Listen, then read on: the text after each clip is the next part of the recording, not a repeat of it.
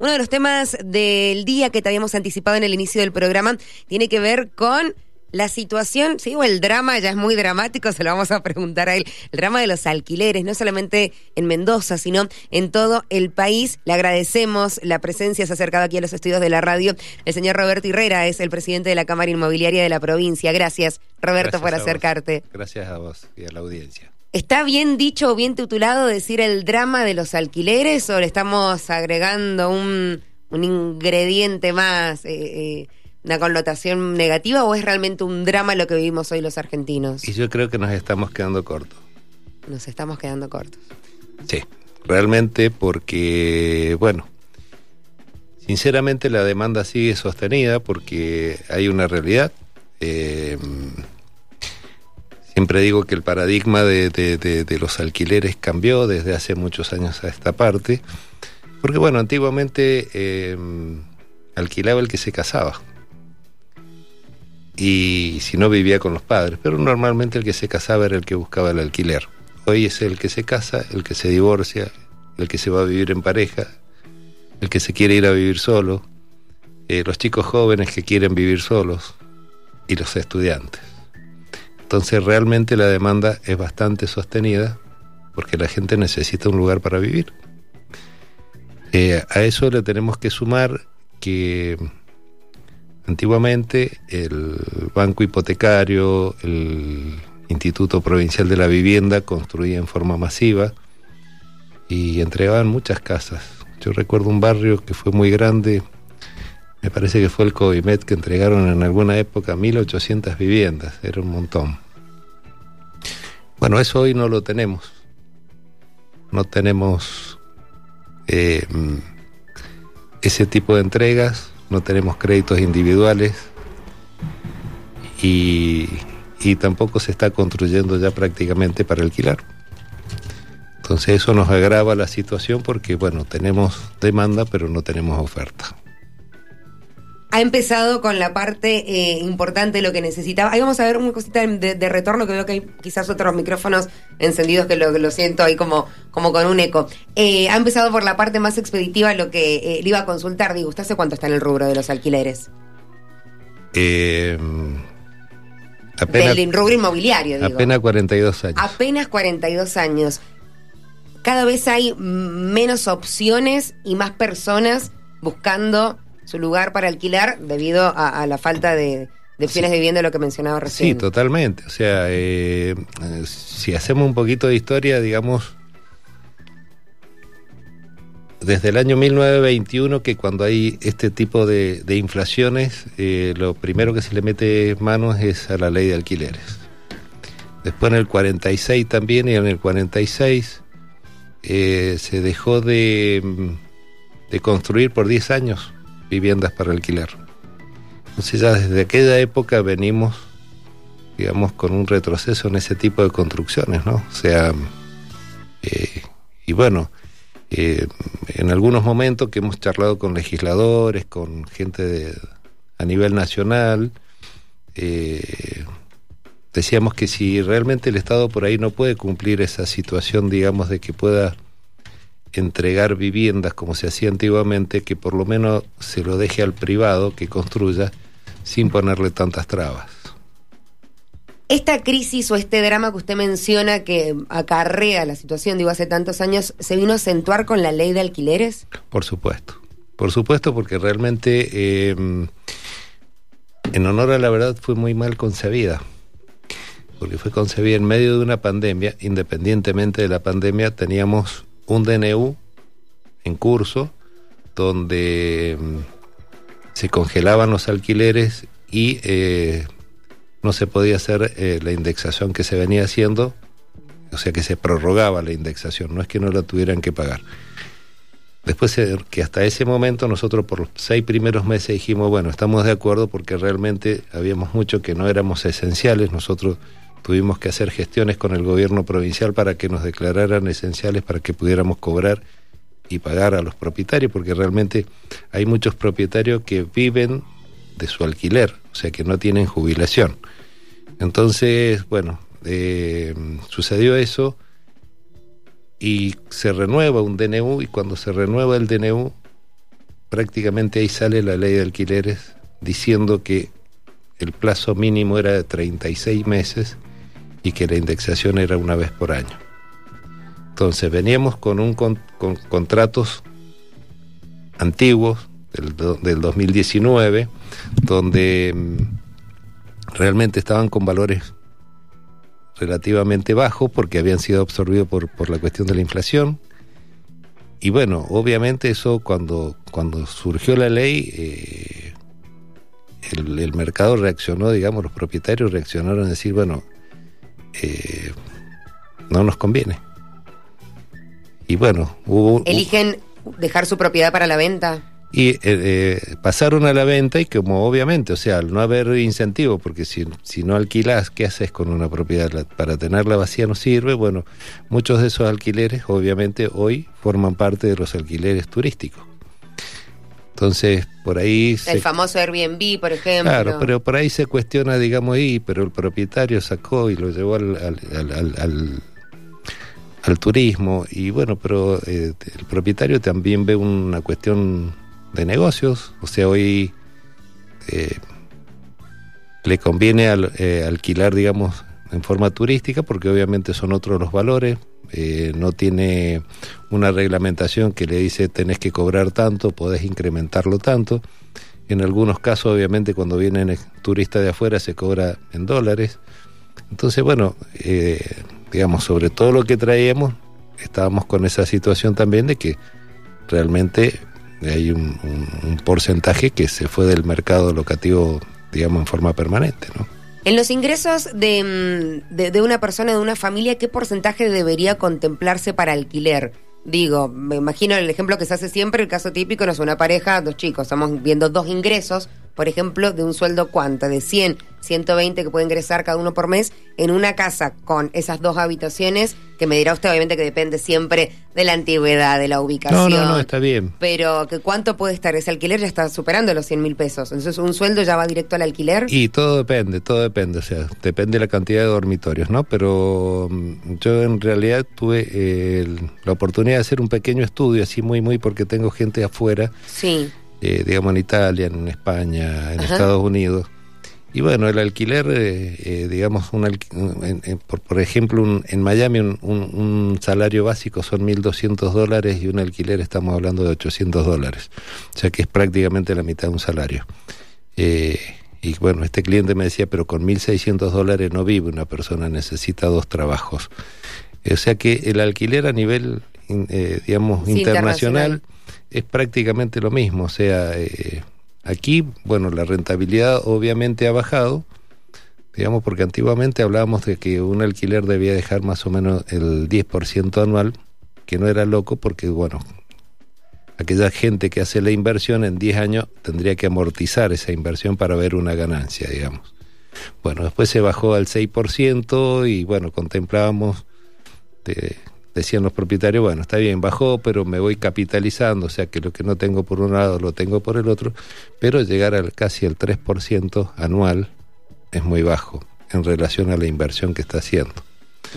Entonces, bueno, eso realmente eh, por ahí dicen, ¿cuánto quiere ganar el propietario? No es lo que quiera ganar, sino es la inversión que hizo para poder, digamos, tener una, una pequeña rentabilidad y ayudarse, digamos, a mm, a la jubilación, porque la mayoría de, los propietarios no son que tienen 100, 200, 300 departamentos, tienen uno, dos, tres. Eh, y bueno, la mayoría lo hizo para ayudarse a la jubilación, que las jubilaciones son muy magras. Hoy una jubilación son escasamente 60 mil pesos. Entonces, está bien, eh, gente mayor, pero a lo mejor no consume por un lado, pero sí consume por el otro porque sí, son otras remedios, claro, tal cual. Son, son, otras situaciones como usted lo decía. La situación de la inflación en Argentina es tan delicada, lo que ha sucedido esta semana con el tema dólar. Eh, eh, afecta, claramente sí, digo, pero empeora aún más la situación o, o cómo tenemos que ver, por un lado, los que alquilamos, por otro lado, los propietarios.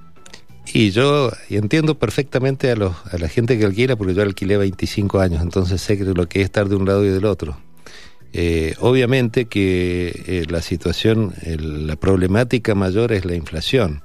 O sea, eh, realmente el otro día, después de tantas notas, de tanto estudiar la ley, de tantas estas cosas, dije, bueno, en, real, en realidad tampoco fue tan mala la ley, tampoco fue mala, digamos, la forma de aplicar la indexación, pero realmente no es para este país.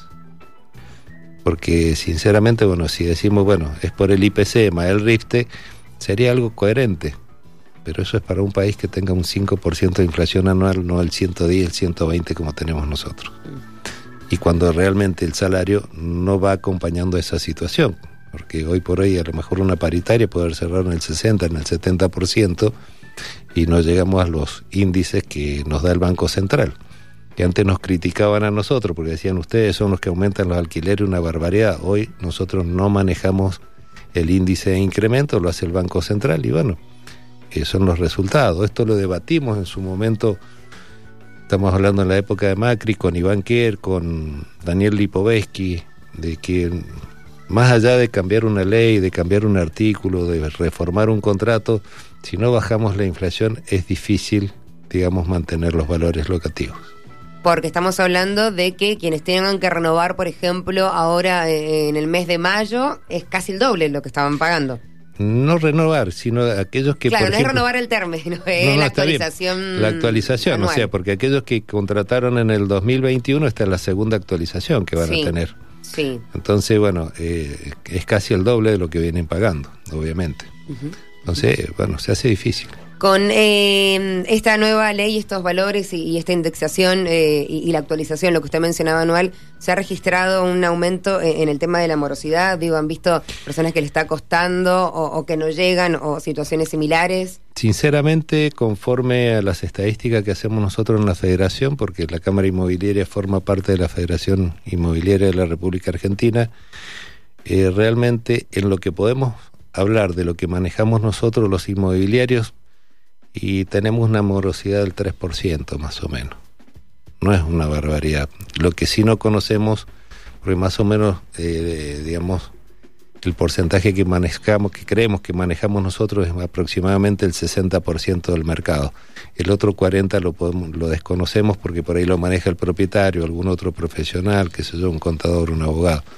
Pero eh, conforme a nuestra estadística, que es genuina, porque, eh, digamos, hablan las inmobiliarias de 18 provincias, de, sus carteras. Entonces, es bastante genuina y fidedigna. No sé si usted em, ha visto, tiene alcance en las redes sociales, en Instagram, en TikTok. Hay tanto video em, gracioso, dando vueltas por ahí, de la situación cuando uno quiere alquilar. Entonces va eh, la persona y hacen ese acting, ¿no? Quiero alquilar, te dicen perfecto, bueno, tenés que traerme cinco bonos de sueldo, 40 garantes, el santo grial, las esferas del dragón, como diciendo, te piden cosas insólitas. Eh, es, eh, es, es, así, es realmente, son correctos los requisitos cuando uno quiere ingresar. No, todo depende. Eso realmente también la ley, digamos, un poco reglamentó el tema de las garantías. por ahí eso sucede más, digamos, en Cava que lo que puede suceder en el resto de las provincias, porque aquí todavía nos manejamos con el garante propietario, que puede ser el papá, el hermano que le firma con el bono de sueldo, y no es tampoco tan, tan así. Eh, y bueno, y a, eso la ley le agrega que cualquiera, si no tiene garantía propietaria o con sueldo, puede contratar un seguro de caución, que eso hay compañías, digamos, que lo están haciendo. Sí, sí, porque con el garante con bono creo que es un bono que triplique. Lo que pasa es que eso, eso por ahí, a ver, ¿cómo se toma? Esto yo, en un momento lo dije y por ahí se quedaron mirándome, ¿no? Si yo voy a tomar un, un, préstamo hipotecario y me van a pedir que el alquiler no exceda el 35%, o sea, la cuota no exceda el 35% de mis ingresos. Sí. Entonces, cuando se pide un garante, más o menos se trata, digamos, de esa situación digamos, que, que, el alquiler no pueda exceder, digamos, en esa medida. O sea, por eso es que a lo mejor, eh, bueno, si no alcanza con uno y serán dos, y si no serán tres con bonos de sueldo, pero eh, se maneja esa situación. ¿Qué va a pasar con la ley? ¿La van a derogar? ¿La van a actualizar? ¿Qué punto cree usted que habría que reformar? Y bueno, después de, de, de, la bomba que se tiró en, en, Semana Santa, digamos que fue catastrófica porque sinceramente una ley eh, no se puede modificar con un DNU eh, ni con un decreto, obviamente. Eh, una ley la modifica otra ley. varios de los, de los artículos que lleva un contrato de locación están comprendidos dentro del Código Civil y Comercial de la Nación, o sea que para poder modificarla tiene que volver al Congreso, sí o sí, no hay otra forma. Eh, no se puede decir tan livianamente, vamos a suspenderla y vamos a volver a la ley anterior por seis meses. Una locura, total. Una falta de responsabilidad y de respeto hacia los propietarios y hacia los inquilinos, porque realmente es algo muy susceptible el tema de los alquileres. Eh, si tendrían que modificar por ahí a lo mejor no es toda la ley. Realmente lo que nosotros pedíamos que modificáramos el plazo, que fuera en vez de 36, 24. Volver a los dos años. Volver a los dos, años, Y que la indexación sea cada seis meses como para descomprimir, porque si no el propietario dice, tengo que esperar un año y ese año que espero y ya me lo conviene la inflación lo que me aumentaron. Entonces por ahí a lo mejor puede ayudar a descomprimir. Y por ahí lo otro, eh, que yo hago hincapié en esto, porque para la FIP eh, cada, cada contrato de alquiler es una actividad. Entonces cuando tenés más de tres contratos, te inscriben como responsable inscripto. Entonces ya tenés que pagar ganancias, bienes personales, ingresos brutos y un contador. O sea que cuando quisiste acordar, o sea, no importa el monto, si son 15 mil pesos por mes o 150 mil sos responsable inscripto. Entonces, la actividad del alquiler es una sola, tengas uno o diez alquileres, es una sola actividad. Entonces, no podemos tomar, digamos, cada alquiler como una actividad y pasarlos a responsable inscripto.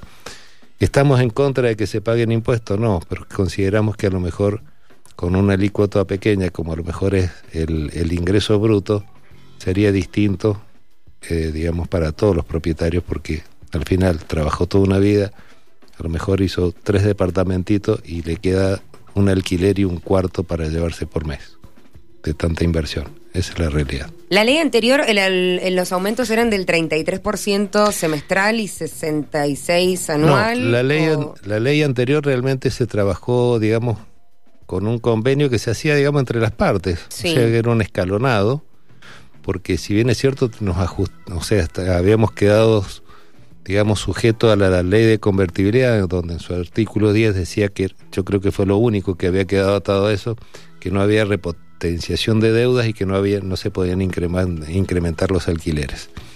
Entonces se trabajaba con un escalonado que en ese momento, eh, ¿cómo trabajábamos?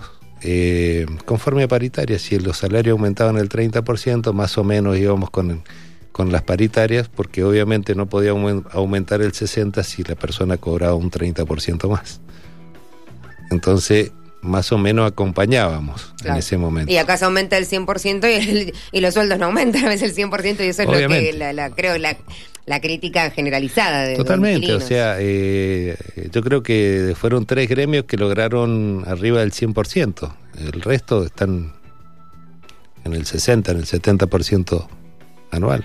Por aquí consultan si mm, los bonos de sueldo eh, hay que entregárselos al propietario y van a tener los datos eh, totales de uno. ¿Es, así? Digo, en el caso de que, imagino, se refiere a cuando no hay inmobiliaria de por medio.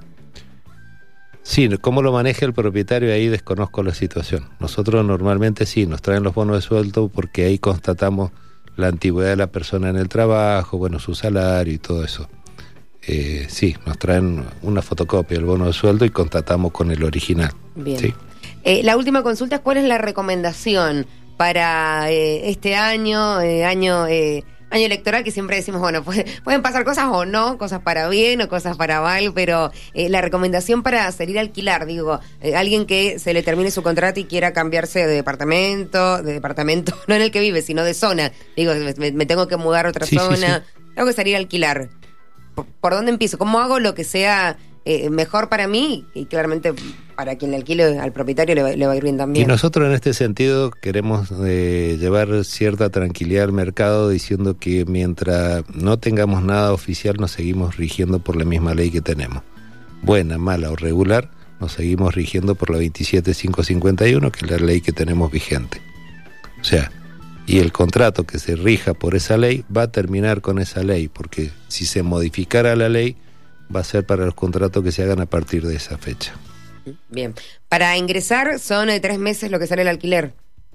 Sí, mes de depósito, adelanto y los honorarios de la inmobiliaria. Mes de depósito, adelanto, ahí está. Y, los honor y el, primer mes del alquiler. Y los honorarios. Mes de depósito, adelanto y, honorarios. Bien, bien, perfecto. Bueno, son las consultas que más le hacen, digo, eh, las personas que van a alquilar, sus allegados, quién sabe que tiene ahí este puesto en la cámara. Sí, sí, sí, sí, no, y aparte, realmente, eh, para ser honesto, ¿no? Eh, mira, las mayor, nosotros, eh, si bien es cierto, no hicimos un convenio firmado por escrito con Defensa del Consumidor, pero nos comprometimos con la señora Mónica Lucero en, asesorar a los inquilinos. Nosotros en la Cámara Inmobiliaria tenemos todos los miércoles dos horas de asesoramiento para aquellos que tengan problemas. Estamos en Avenida España 1721 de Ciudad, aquí cerquita. Y te digo que la mayor parte de los reclamos que tenemos o que nos llegan eh, son, eh, digamos, contratos que son celebrados entre las partes como entre locador y locatario sinceramente por ahí ves cada cosa que redactan que no hay ojo para mirarlo. Pero la mayor parte de los problemas están ahí, digamos, en la gente que contrata en forma directa. Eh, ¿Pero en qué, en qué parte específicamente es la que no está...? Y por ahí sí. La queja del inquilino, digo... Era, realmente veía algo, por ejemplo, que era totalmente una barbaridad y lo que le estaban haciendo a esta señora. O sea, le habían puesto un interés que era como del 30% mensual si no pagaba. Y claro, cuando iba a pagar el alquiler, como no podía pagar ese 30% sobre el alquiler, le recibían el alquiler y le hacían firmar un documento comercial por los intereses. Una locura. Y por ahí, bueno, obviamente el particular cree que las leyes se hicieron para no respetarlas y pone cualquier, cualquier, eh, o sea, hay contratos por un año, hay contratos por dos años, hay contratos que eh, se los incrementan por tres meses. Eh, es tremendo. Roberto, gracias por haber venido. Gracias a ustedes y a la audiencia. Muchas gracias. Gracias. Roberto Herrera es el presidente de la Cámara Inmobiliaria.